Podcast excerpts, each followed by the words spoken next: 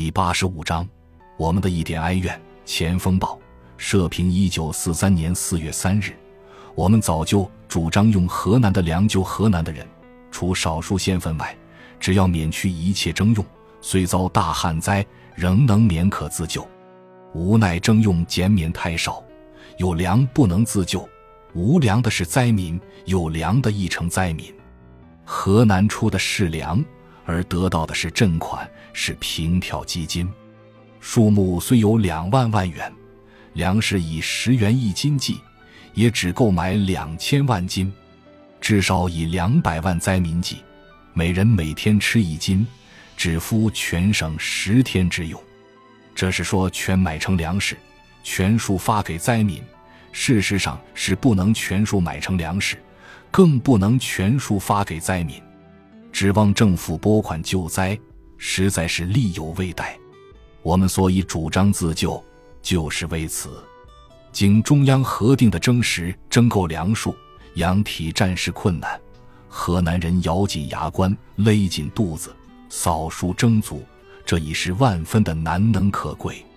中央也十分表示嘉慰。中国历史上多少水旱灾荒？照例是免付的，现在是战时与平时不同。为了抗战，为了军事第一，田赋不能全免。中央的苦衷，河南人是体念得到的。节节典当，费尽周章，吃尽了苦，大家遵命完了粮，正税附加税既已完纳，军粮不欠，省县收公粮不欠，国客既完，灾情又重。总不该再向河南征借粮食，至少是在麦收之前不能再向河南借粮。省政府更应为河南保证这一最低限度之要求，然后省府与各县好就自身所有，打自行救灾的算盘。自救的办法就是将三十年、一九四一年、三十一年、一九四二年两年的斗鱼一切均卖价款悉数施赈，同时各县六七。八等月份的县级公粮悉数代出，然后发动劝诫、劝赈，已有余救不足，几方面配合起来，灾情较轻的县份足可自救。仅以南阳为例，积存的学粮斗鱼，麦收以后才吃得着的公粮，为数足够卖前两个月，至少一个半月全县四十万非赈不活的灾民之用。南阳的救灾计划。一面尽可能种救荒作物，使民有菜色而不制成饿殍；一面及早为之计，储粮以待嗣。五两月灾情最严重时救灾之用。这批粮是南阳最后关头的救死保命的食品。如果把最后这点救死的粮也征借出去，那就无异于置十万灾民于死地。当自战时，人民为国效命。理所当然，但这必须是除此以外别无办法。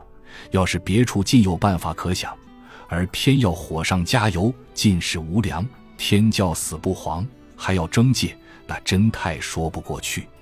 省府为管理河南众人之事的最高机关，不能为河南运来大批赈粮，已是责有未尽，而将有些县份最后的救命之粮又行借出，这真令人不知说什么好了。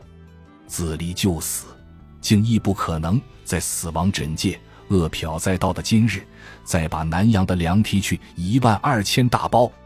我们敬慕桑梓，我们同时又敬慕省府诸公，心烦万绪，必遥千回，不但无以为言，而且亦无以为心。